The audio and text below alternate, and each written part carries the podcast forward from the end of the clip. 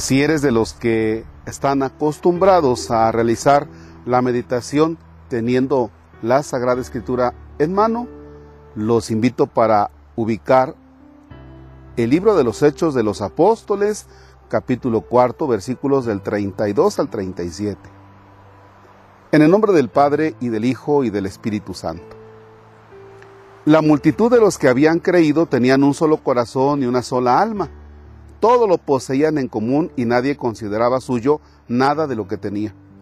Con grandes muestras de poder, los apóstoles daban testimonio de la resurrección del Señor Jesús y todos gozaban de gran estimación entre el pueblo.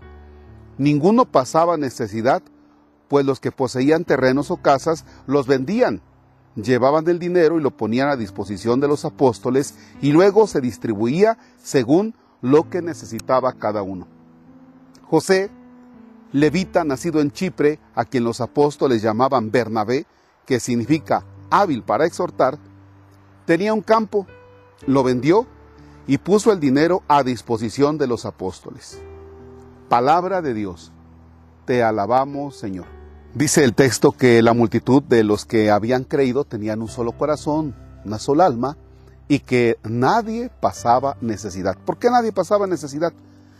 Porque tenían la siguiente conciencia. O sea, Cristo el Señor ha resucitado y nos abre entonces, nos abre la eternidad. Entonces, esta vida sí es importante, pero es más importante la vida eterna, la plenitud, lo trascendente. Y entonces las personas llegaban a pensar seguramente, esto es lo que necesito para la vida diaria.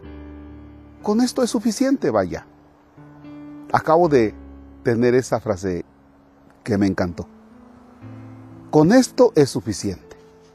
Entonces, si esto que tengo es de más, oye, pues lo voy a poner a disposición de los demás, a disposición de mis hermanos. ¿Por qué? Porque ya no me hace falta, para los años que voy a vivir, con esto tengo. Y que el otro, que es mi hermano, no pase necesidad, porque tiene la esperanza en la vida eterna. Oiga, padre, eso es comunismo, ¿no? No, no, no, no. Miren, en todo caso, estaría mal que los apóstoles llegaran a decomisar y que dijeran, a ver, tú con eso nada más y esto trae. Oye, no es que es mío. No, no, no trae porque el otro necesita, se lo voy a dar. Eso es a la fuerza.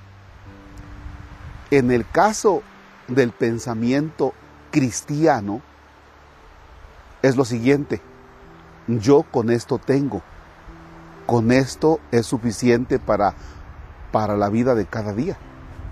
Entonces lo demás, pues se lo voy a dar a mis hermanos. Estamos hablando de las primeras comunidades y estamos hablando de que son los que realmente han creído en Jesucristo el Señor resucitado. ¿Ya? En la iglesia a la que pertenecemos tenemos en algunas comunidades el domingo de la caridad. En ese domingo tú llevas algo y lo pones a disposición de alguna parroquia y la parroquia que ya tiene un padrón de necesitados, entonces ahí lo lleva. ¿Ya? Pero se necesita la siguiente conciencia. Primero, yo no soy de esta vida, soy de la vida eterna. Y para esta vida, con esto es suficiente. Lo demás, bien, lo voy a poner con mis hermanos. Oye, Padre, pero es que eso que tengo de más es fruto de mi trabajo y de mis capacidades. Sí, pero ese trabajo y esas capacidades te las ha dado Dios y desde luego que no las has desaprovechado. Y qué bueno, ¿no? Pero también no debemos ser insensibles a la necesidad del otro. Ese es un gran problema hoy. Así es que entonces vamos a ponernos el pensamiento este bien, bien, bien, bien de frente para ver hasta dónde podemos asumir como cristianos. Bien, este Padre Nuestro yo lo quiero ofrecer por las personas que son bienhechores nuestros, que constantemente están diciendo, aquí está, para que lo ponga también al alcance de los demás. Padre nuestro que estás en el cielo, santificado sea tu nombre. Venga a nosotros tu reino, hágase tu voluntad en la tierra como en el cielo. Danos hoy nuestro pan de cada día, perdona nuestras ofensas como también nosotros perdonamos a los que nos ofenden. No nos dejes caer en tentación y líbranos del mal. Señor esté con ustedes.